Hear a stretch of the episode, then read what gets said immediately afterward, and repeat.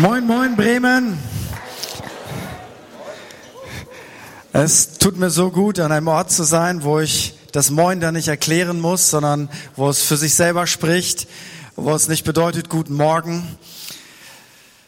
So gut in der Kulturhauptstadt Deutschlands zu sein. So, ihr wisst gar nicht, wie gut es euch geht. Und ich habe mir heute Morgen gedacht, was wäre der perfekte Tag? Und ähm, ich habe eine Antwort gefunden. Der perfekte Tag wäre, wenn es heute neun Punkte gibt. Ähm, und das heißt für mich, ich predige heute zweimal bei euch in der Kirche, äh, jeweils drei Punkte. Also drei habe ich heute Morgen schon geschafft. Ähm, jetzt schaffe ich auch noch mal drei. Und wenn heute Nachmittag Werder Bremen noch drei Punkte macht, dann würde ich sagen, ist das definitiv ein perfekter Tag. So, ich werde abliefern. Ich werde auch nur drei Punkte predigen. Ähm, sechs haben wir bis zum Mittag und dann liegt alles andere in Gottes Händen und äh, in Florian Kofelds Händen. Möge es so sein. Ich freue mich riesig, heute Morgen bei euch zu sein, weil es genauso ist, wie Pastor Andreas das gesagt hat. Ähm, wir rücken zusammen, weil wir glauben, das Beste kommt noch und nicht das Beste liegt schon hinter uns. Wir haben äh, als Christusgemeinde in Wuppertal in den letzten Jahren zwei neue Standorte gestartet, so dass wir jetzt drei Standorte unserer Gemeinde haben. Ähm, genau wie ihr. Also alles, was gut ist, ist drei heute. Ähm, drei, drei. So in der Richtung. Wir haben aber parallel auch drei Gemeinden ins Leben geholfen, für die wir Muttergemeinde waren, so dass wir jetzt drei, drei sind. Und wir spüren, dass Gott uns herausfordert, in den nächsten vier, fünf Jahren das anzugehen, drei weitere neue Standorte zu haben und drei weitere Gemeinden zu gründen, so dass wir dann am Ende bei zwölf wären. Und ich habe gedacht, was für eine fiese Geschwindigkeit. Weil ich habe festgestellt, das Einzige, was sich nicht verändert, ist, dass sich dauernd etwas verändert. Und ich finde das anstrengend. Also ich finde das nicht so, wow, das ist super. Ich, ich mag das auch, wenn Sachen gleich bleiben. Ähm, ich gucke jeden Sonntagabend, außer heute Abend gucke ich Tatort. Und ich, ich leide unter dem Tatort, wie er im Moment läuft, weil ich finde, die Wahnsinnigen haben Oberhand gewonnen. Ich möchte die gleichen Kommissare, die gleichen Leute, einen einfachen Plot. Am Ende die Bösen werden geschnappt. Ich möchte keine Psychedelik-Filme. Ich möchte keine was, was ich was. Ich möchte, dass es gleich bleibt, weil mein Berufsleben ist so anstrengend. So, aber ich glaube, dass es gut ist, ich glaube, dass es gut ist und heute Nachmittag dürfen wir eine Kirche einweihen, ähm, wo wir gemeinsam mit der Gemeinde in Frankreich dran gearbeitet haben, dass diese neue Kirche ins Leben kommt. Und wisst ihr was?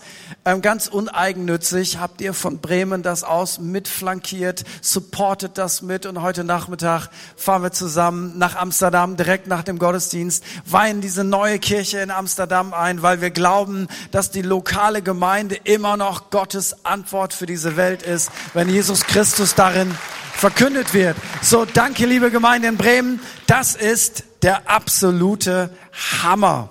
Und ich glaube, dass wenn wir in Einheit zusammen sind, dann sollte es noch ganz viel mehr von diesen wunderbaren Städten geben, wo der Name von Jesus groß gemacht wird und er verherrlicht wird. Ich habe heute Morgen drei Punkte auf dem Herzen, die haben alle etwas mit Gottvertrauen zu tun.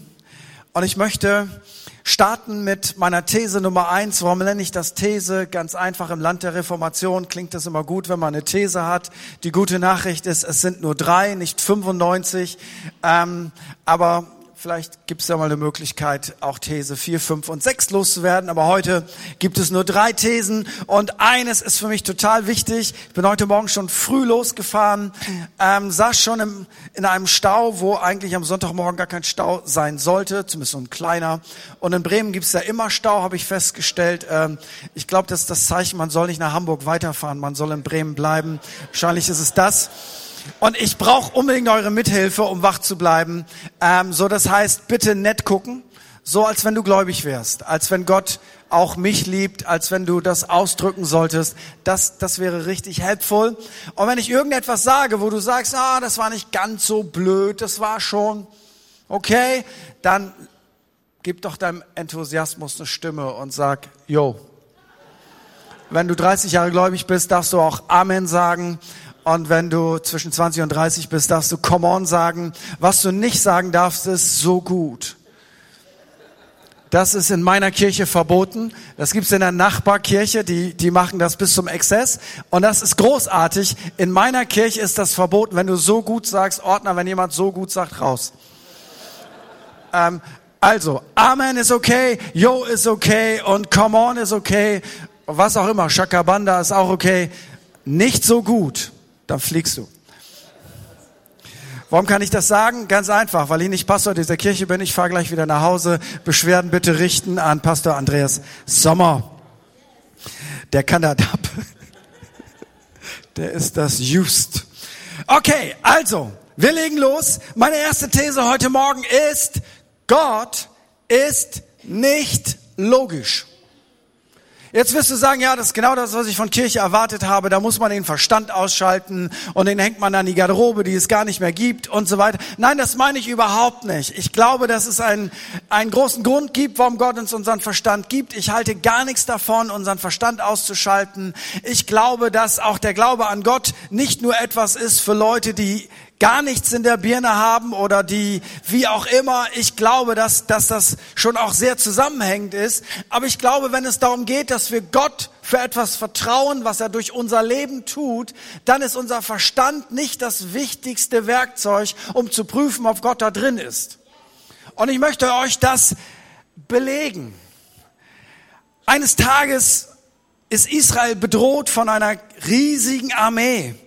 Und diese Armee hat das Potenzial, das Volk Israel komplett auszulöschen. Und in der damaligen Zeit ohne moderne Waffen, da geht es darum, so viele Soldaten wie nur irgendwie möglich zu haben, um in diesem Kampf bestehen zu können.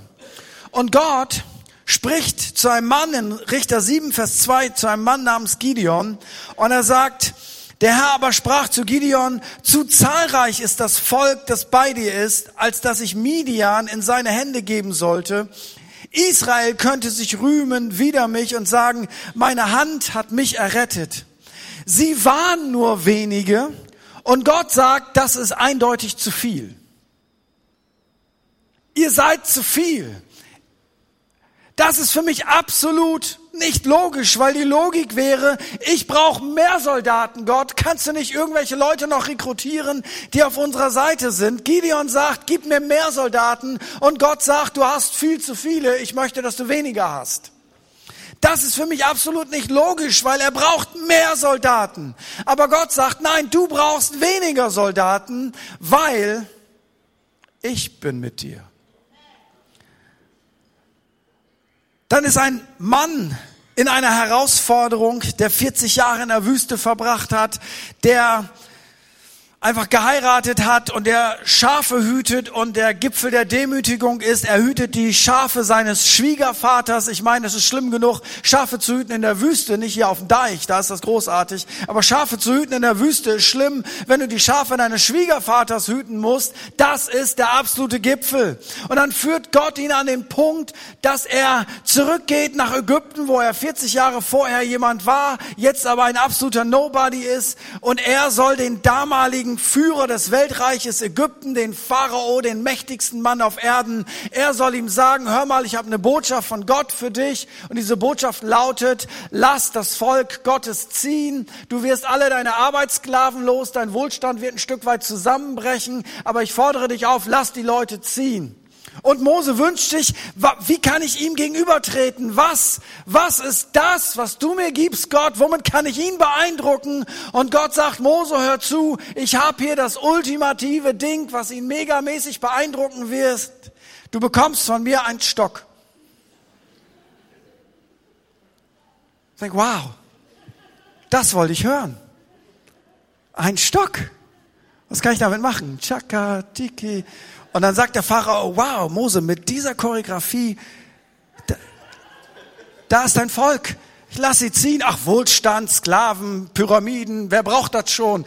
Wer so einen Stock hat, Mose, yes.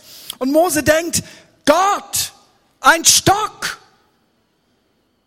Und Gott sagt, pass mal auf, ich gebe dir diesen Stock, du kannst das nachlesen, 2. Mose 7, Vers 10. Und wenn du diesen Stock auf den Boden wirfst, dann wird aus diesem Stock eine Schlange. Das Problem ist, es gibt keinen kein Testgottesdienst. Weißt du, wo du sagst, okay, hier habe ich den Stock und jetzt werde ich den mal zu Boden und puh, wow, das funktioniert. Okay, so machen wir das, Gott. Das passiert nicht. Und ich stelle mir so diese Szene in Slow Motion vor. Ich weiß nicht, wie dir das geht. Ich mag manchmal diese Szenen in, in Zeichentrickfilmen, weißt du, wo, wo du, wo auf einmal alles in Slow Motion ist. Du, du, du siehst das Gesicht, du siehst die Anstrengung, du siehst all das. Und ich stelle mir Mose vor, wie er den Stock loslässt und er ist auf dem Weg zum Boden und in seinem Gehirn rattert alles und das sagt eindeutig, wenn das Ding jetzt nicht in einer Sekunde zu einer Schlange wird, dann gehe ich in die ewigen Jagdgründe und ich hoffe, die Lebensversicherung greift, damit meine Frau auch was hat.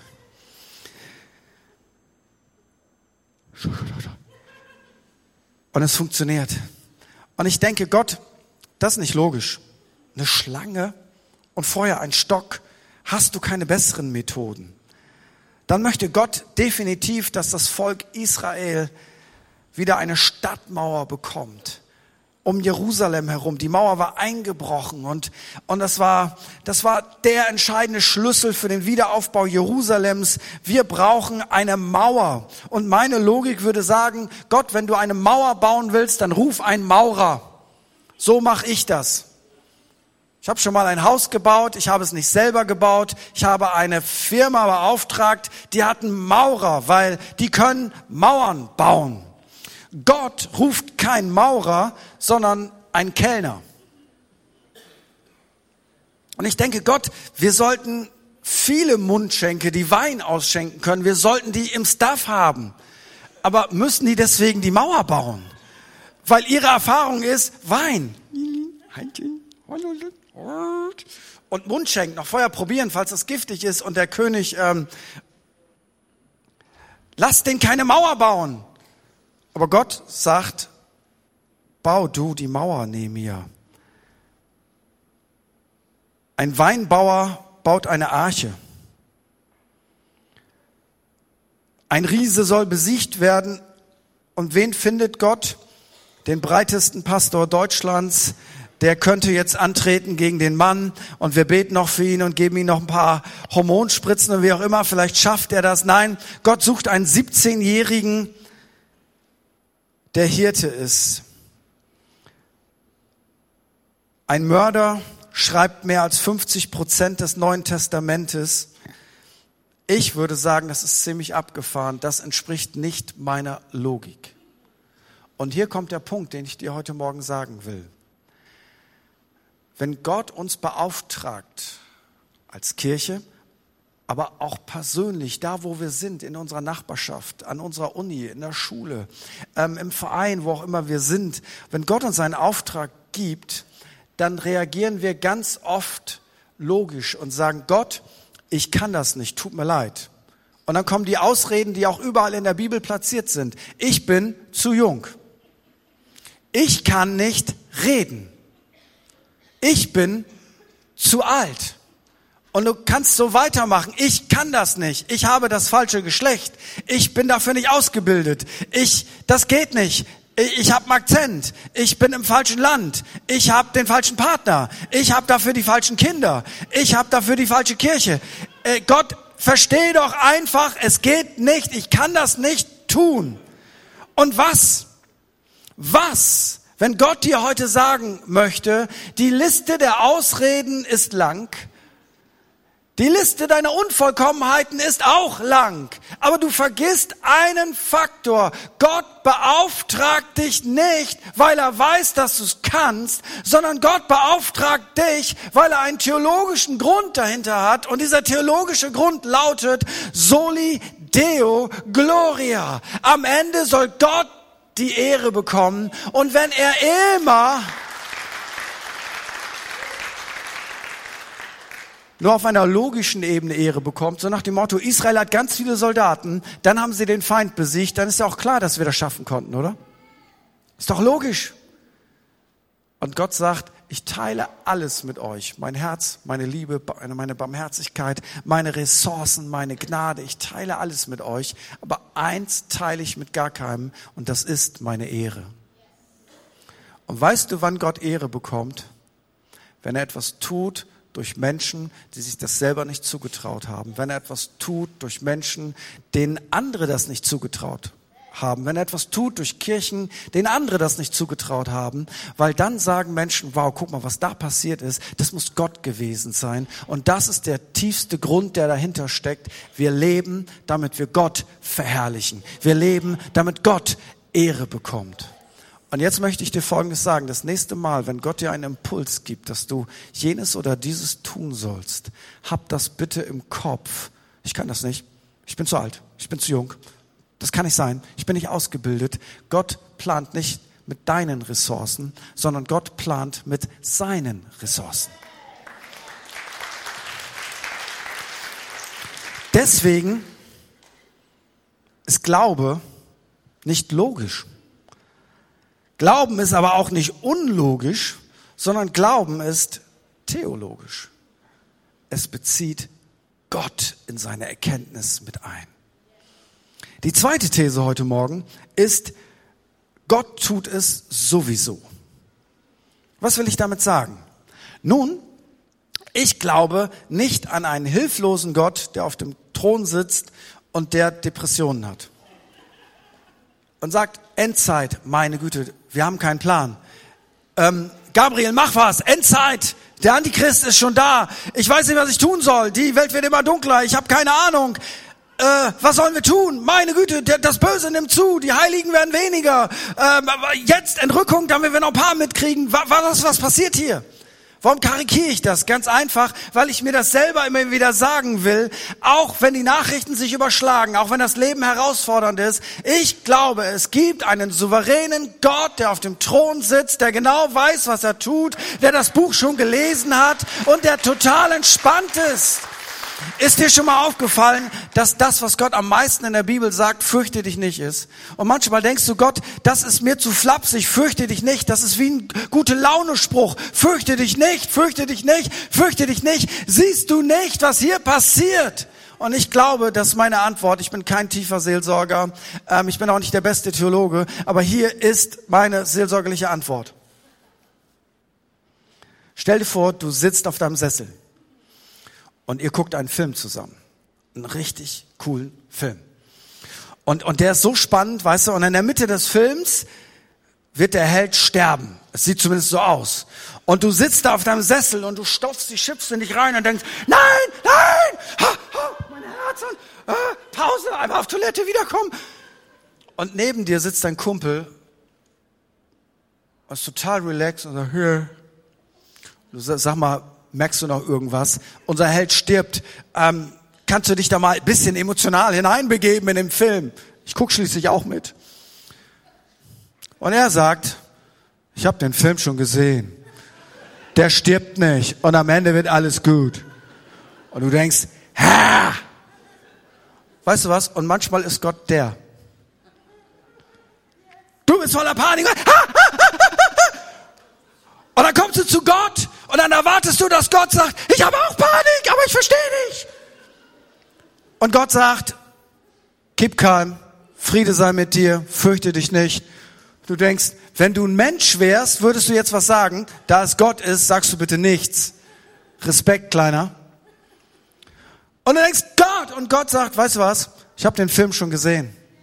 Ich habe deinen Film schon gesehen. Psalm 139 sagt, alle deine Tage sind schon in seinem Buch aufgeschrieben, bevor noch irgendein Tag war. Und dann wunderst du dich, warum Gott entspannt ist.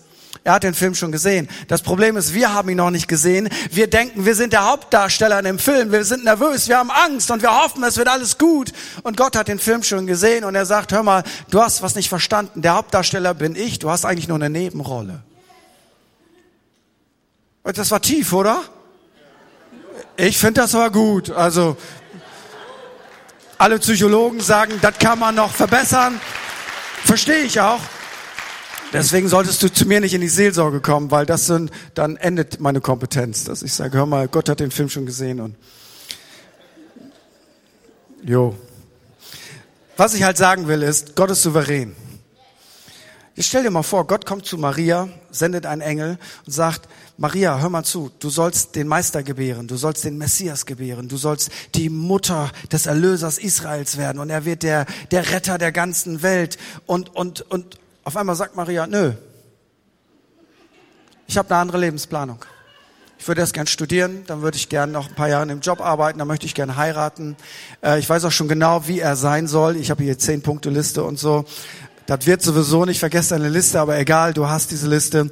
Und dann würde ich äh, gern mit 35 das erste Kind bekommen ähm, und vielleicht noch mal ein zweites, ähm, aber erst wenn wir ein Haus haben, damit mein Leben wirklich auch geplant und gut ist. So, ich lebe den deutschen Traum. Ähm,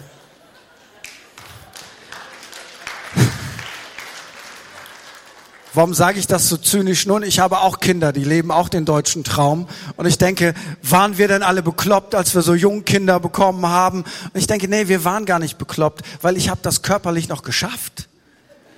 Wenn ihr mit 35 euer erstes bekommt, bereite dich auf die tiefen Krater vor an deinem Gesicht. Da hilft aber keine Puder und Creme mehr, du. Bei uns konnte das der Körper noch wegstecken. Aber es ist ja eure Sache. Macht, wie ihr das wollt. Steht nichts in der Bibel zu. Zurück zu Maria. Hätte Gott denn gesagt, ja, nee, wenn Maria das nicht will, dann gibt's halt keinen Erlöser. Nee, dann gehen die Menschen halt verloren. Dann war's das halt. Ähm, ja, schade, ich glaube an den freien Willen. Nein, dann hätte, dann hätte Gott jemand anders gefunden. Wenn Mose nicht gewollt hätte, Sagt er, ich bleib bei meinen Schafen, meine Frau ist auch ganz nett, okay, mein Schwiegervater nervt ein bisschen, aber komm, bisschen, bisschen, bisschen ist ja immer was, ne? Dann hätte Gott nicht gesagt, ja, nee, nee, dann bleibt Israel halt in Ägypten, dann kann ich keine Heilsgeschichte schreiben. Was soll's? Nein, dann hätte Gott jemand anders gefunden. Aber hier ist meine Theorie. Gott macht es sowieso, aber besser mit mir. Gott macht es sowieso, aber besser mit mir. Gott macht es sowieso, aber besser mit dir. Gott macht es sowieso, aber besser mit euch. Und in dem Sinne glaube ich an ein, ein biblisches Vielleicht. Was heißt dieses Vielleicht? Im Buch Esther sehen wir die Geschichte, wie ein junges jüdisches Mädchen, ein Waisenkind, ähm, auf einmal sich in einer Position befindet, die Frau des Königs zu sein. Weltreich. Und sie ist nicht in dieser Position, weil sie so ein großes intellektuelles Gegenüber für den König ist. So ein Motto, hey, ich brauche eine Frau hier auch Augenhöhe und und äh, Gleichberechtigung und und äh, dann wollen wir miteinander reden und diese Welt zusammen gestalten und beherrschen. Nee, das war nicht 21. Jahrhundert. Es war ganz einfach, der König brauchte eine Frau und die einzige Qualifikation für diese Frau war, sei bitte schön. Sei nicht anstrengend, sei nicht kompliziert, sei einfach schön. Und ich stelle dir alles zur Verfügung, damit du schön bist. Und wenn ich dich rufen lasse, dann sei bitte schön und lieb. Und wenn du nicht schön und lieb bist, dann bist du bald bei deinen Vorfahren versammelt. Das ist eine einfache Aufgabenbeschreibung. Und Esther, sie ist schön, aber sie ist ein Waisenkind. Sie hat keine Sicherheit. Sie will ihr Leben nicht riskieren. Sie freut sich, dass sie überhaupt da ist, wo sie ist. Und das darfst du nicht mit dem Gedanken des 21. Jahrhunderts messen. Da, aus der Nummer kam sie nicht raus.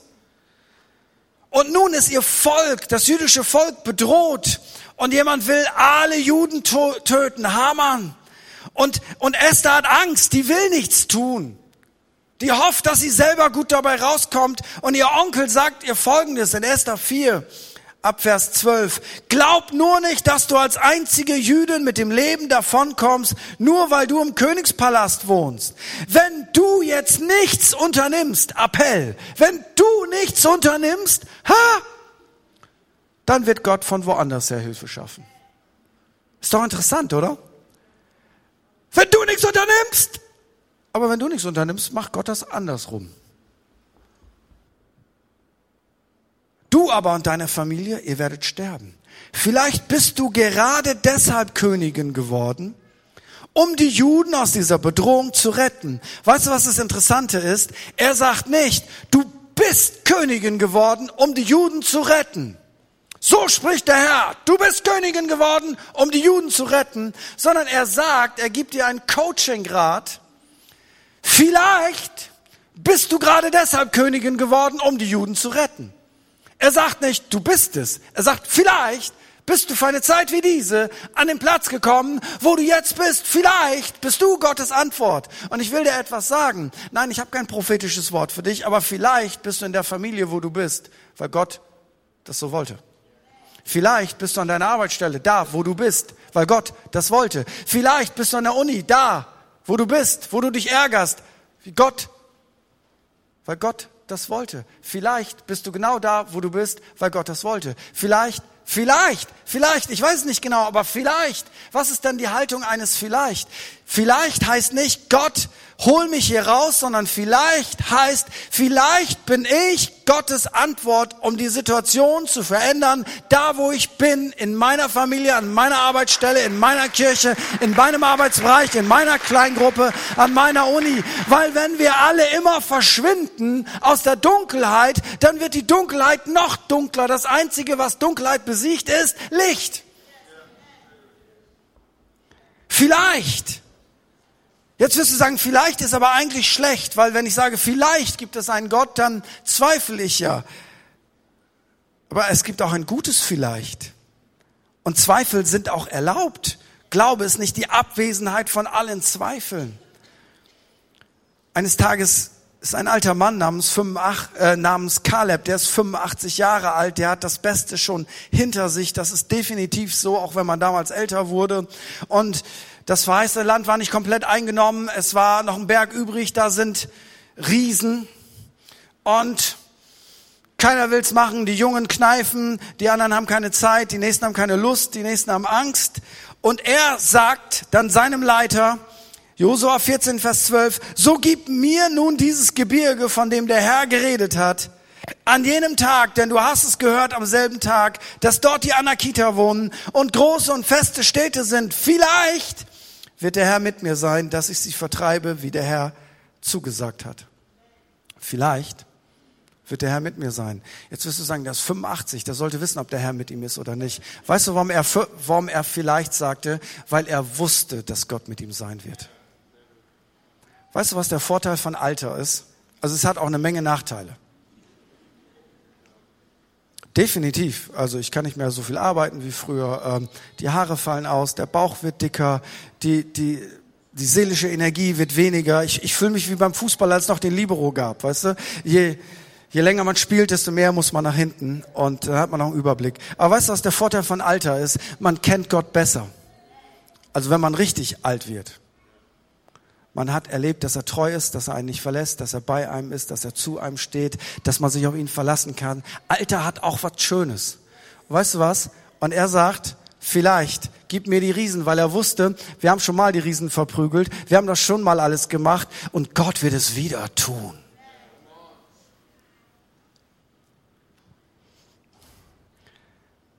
Jonathan ist genervt. Saul und sein Komitee tagen unter dem Terebintenbaum. Die Feinde sind wieder mal da. Es gibt nicht genügend Waffen. Israel ist in seiner Existenz bedroht. Die Philister sind da. Sie stehen unten. Die Philister stehen oben auf dem Berg. Und Jonathan denkt, ich habe die Nase voll, dass hier gar nichts geht. Und er sagt, vielleicht wird der Herr was für uns tun. Und der Waffenträger sagt, ja, jo. Okay, lass uns Gott prüfen. Wenn wir die Philister da oben beleidigen, und die dann sagen, kommt her, dann bedeutet das, Gott will, dass wir das machen. Ich meine, les mal die Bibel unfromm. Denkst du, hör mal zu, die sind da oben. Das sind die Starken. Das sind viele. Da unten stehen zwei Mannekes. Und die beleidigen die. Jeder weiß, militärisch von oben nach unten zu verteidigen ist ganz leicht. Und die sagen, pff. und die sagen, kommt mal her, du, wir zeigen's euch. Und Jonathan sagt, Attacke Gottes mit uns. Mann, ist das abgefahren. Vielleicht, vielleicht musst du mal Jonathan werden. Und hier kommt der letzte Gedanke. Heute Morgen. Wer bin ich? Das ist eine tiefe Frage. Wer bin ich? Und diese Frage stellt Mose in 2. Mose 3, Vers 11. Als er den Auftrag hört, den Gott ihm gibt Und Mose sagt zu Gott, wer bin ich, Herr? Das ist eine Frage, die stellt man sich normalerweise nicht mit 20. Also ich habe festgestellt, jenseits der 40 stellst du dir manchmal Fragen, über die du früher nur gelacht hast. Kennt das einer? Weißt du, früher das war peinlich, wenn jemand sagte, ja, überleg mal, dann denke ich, was bist du denn für ein Psycho? Ähm, heute stelle ich mir Fragen und denke, was ist das für eine blöde Frage? Wer bin ich? Was macht mich zu dem, wer ich bin? Wieso bin ich so, wie ich bin? Hat sich das einer gedacht? Bin ich das Produkt meiner Erziehung, das Produkt von Überbleibsel, von Sünde aus einem vorherigen Leben, von Charakterdefiziten? Wer bin ich überhaupt? Das ist eine tiefe Frage. Eine Frage, die, die muss man beantworten. Und es ist nicht leicht, diese Frage zu beantworten. Wer bin ich überhaupt? Und dann gibt Gott eine Antwort, von der ich denke, also wenn mein Seelsorger mir diese Antwort gegeben hätte, hätte ich ihm gesagt, ach nö. Wer bin ich? Und Gott sagt, ich will mit dir sein. Das ist eine oberflächliche Antwort auf eine tiefe Frage. Wer bin ich? Ich werde mit dir sein. Wenn ich sowas in der Seelsorge machen würde, dann würde man mich rausschmeißen. Deswegen bin ich auch nicht da. Wer bin ich, Pastor? Hör mal, ich bin mit dir. Gott ist mit dir. Aber weißt du, was ich festgestellt habe? Also die Frage, wer du bist, die darf und die muss beantwortet werden. Aber weißt du was, wenn es um unseren Auftrag geht, den wir als Menschen von Gott haben, ist die wichtigste Frage nicht, wer wir sind. Es ist eine wichtige Frage, sondern da ist die wichtigste Frage, wer ist mit uns? Und weißt du was? Manchmal habe ich die Frage noch gar nicht tief genug geklärt, wer ich eigentlich bin, weil es ist eine Frage, die lässt sich nicht klären in zwei Gesprächen. Aber das ändert nichts an dem Auftrag, den ich habe, weil für meinen Auftrag muss ich nicht wissen, wer ich bin. Für meinen Auftrag muss ich wissen, dass er mit mir ist und er mich gesandt hat. Und ich möchte dir heute Morgen etwas sagen. Vielleicht bist du in der Pubertät und du fragst dich das erste Mal in deinem Leben, wer bin ich? Vielleicht bist du in einer Lebenskrise und du fragst dich, wer bin ich? Vielleicht bist du in einer Ehekrise und fragst dich, wer bin ich? Vielleicht bist du schon älter und fragst dich, wer bin ich? Und ich möchte dir Folgendes sagen. Ich weiß nicht, wer du bist, aber ich weiß eins. Wenn Gott mit dir ist, dann lass niemals zu, dass tiefe Fragen dich davon abhalten, das zu leben, wozu Gott dich berufen hat. Gott ist mit dir.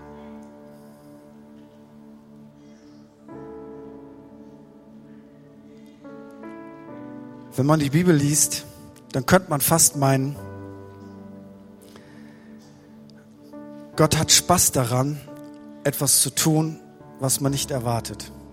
Ich bin als, als Kind aufgewachsen mit dem Humor eines ostfriesischen Komikers, der es geschafft hat, bis ins 70. Lebensjahr ähm, irgendwie bekannt zu sein. Otto. Otto ist übrigens in der Baptistenkirche aufgewachsen.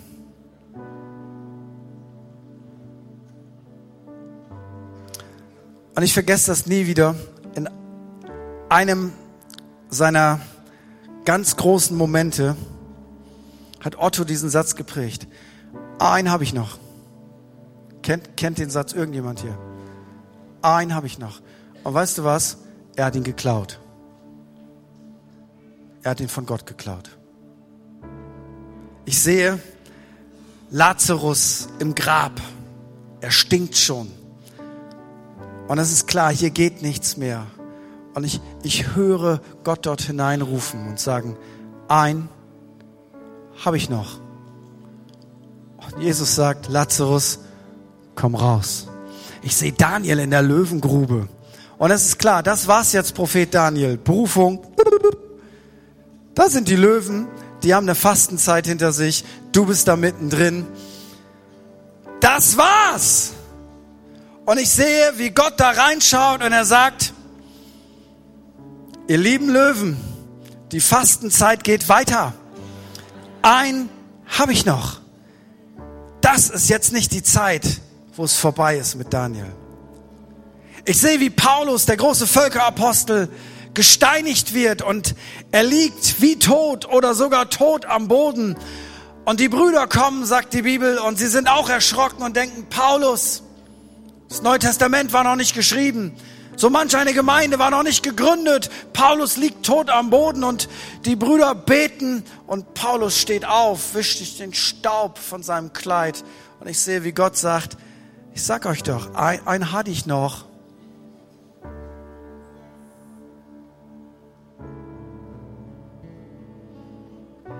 Und ich, und ich sehe eine Zeit in deinem Leben, Pastor Andreas, wo du so am Boden warst. Wo so Dinge, die der Feind in dein Leben gebracht hat, Lügen, die du geglaubt hast, Herausforderungen da waren. Und eigentlich war alles geplant. Der Sommer schmiert ab. Das ist viele Jahre her. Viele Jahre her.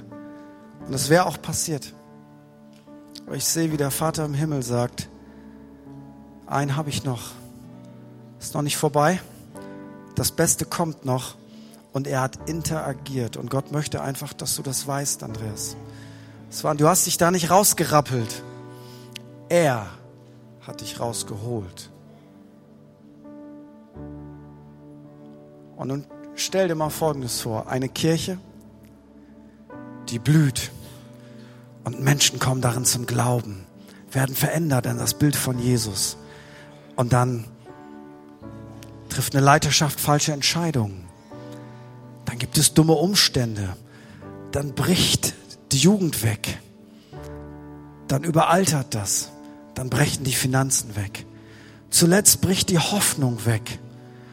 Und der Feind Gottes hat 20 Jahre investiert, um so eine Kirche, die einmal geblüht hat, er hat einen langen Atem zu töten. Und dann ist klar, diese Kirche wird sich nicht mehr erholen. Das war's. Der Sarg ist vorbereitet, die Beerdigung ist klar. Jeder kann das sehen, das Ding ist durch. Und ich sehe, wie Jesus kommt und solch einer toten Kirche zuspricht, ein habe ich noch. Und ich möchte euch, ich glaube, dass es ein Impuls von Gott ist, ich möchte euch Folgendes sagen, liebe Hobkirche in Bremen. Pferden und Bremerhaven ist nicht das letzte Projekt. Weil es gibt Kirchen, da hat der Teufel 20, 30 Jahre dran gearbeitet und die sind tot. Auch wenn sich noch ein bisschen regt. Und alles ist klar. Die Finsternis hat alles klar gemacht.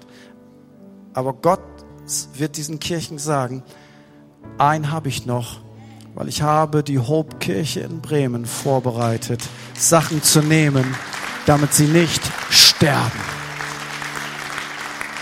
Und wir denken, das sind alles Zufälle, das ereignet sich. Nein, weißt du was? Da ist einer, der sagt, einen habe ich noch. Und für eine Zeit wie diese hat Gott diese Kirche vorbereitet. Deswegen gibt es eine Priorität. Leiter ausbilden, Leiter ausbilden, Leiter ausbilden, Leiter ausbilden, Leiter ausbilden, Leiter ausbilden, Leiter ausbilden. Denkt nicht in das pastorale Bild. Hauptsache er hat mich besucht, er hat mich bei mir angerufen. All das ist jetzt nicht mehr so wichtig, dass man andere, dass man die Kleingruppenleiter oder wer auch immer wichtig ist. Leiter ausbilden, weil es kommt noch mehr, liebe Kirche in Bremen. Es kommt noch mehr. Lass zusammen aufstehen. Und vielleicht bist du heute Morgen hier und sagst, hm, es wäre so cool, wenn Gott auch in meine Situation sprechen würde und sagen würde, einen habe ich noch. Und ich kann dir das nicht garantieren, weil ich habe einen souveränen Gott nicht in meiner Hand. Aber ich weiß, heute Morgen ist der ein oder andere hier, wo Gott sagt, einen habe ich noch. Das ist noch nicht vorbei. Deine Beziehung ist noch nicht vorbei. Deine Krankheit ist nicht die Krankheit, die dich ins Grab bringt. Deine Herausforderung in deinem Berufsleben ist nicht das, was dein Leben beendet. Für einige ist es heute Morgen so, dass Gott sagt, einen habe ich noch. Und wenn du sagst, ich spüre in meinem Herzen, da, da, da bewegt sich gerade etwas, dann lade ich dich ein, streck doch mal deine Hände deinem Gott entgegen. Ich würde dich sehr gerne segnen in seinem Namen und dir Mut und Hoffnung zusprechen. Vater, und ich bete für all diese Menschen, die zu dir gehören, die heute Morgen sich ausstrecken nach dir. Vater, ich möchte dich bitten, dass du in ihre Lebenssituation hineinsprichst. Ein habe ich noch. Ich möchte dich bitten, dass Angst und Furcht und Erwartungslosigkeit abfällt. Ich möchte dich bitten, dass Frust abfällt. Ich möchte dich bitten, dass Unglauben abfällt. Und ich bete, dass eine Welle der Hoffnung und der Ermutigung in euer Leben hineinkommt. In Jesu Namen. Und ein habe ich jetzt noch. Sorry, ich weiß, ihr macht schon Attacke. Ähm, ich bin ein älterer Mann, ich bin nicht so in Time. Ich war zu lange in Afrika, das klappt nicht mehr mit der Zeit bei mir.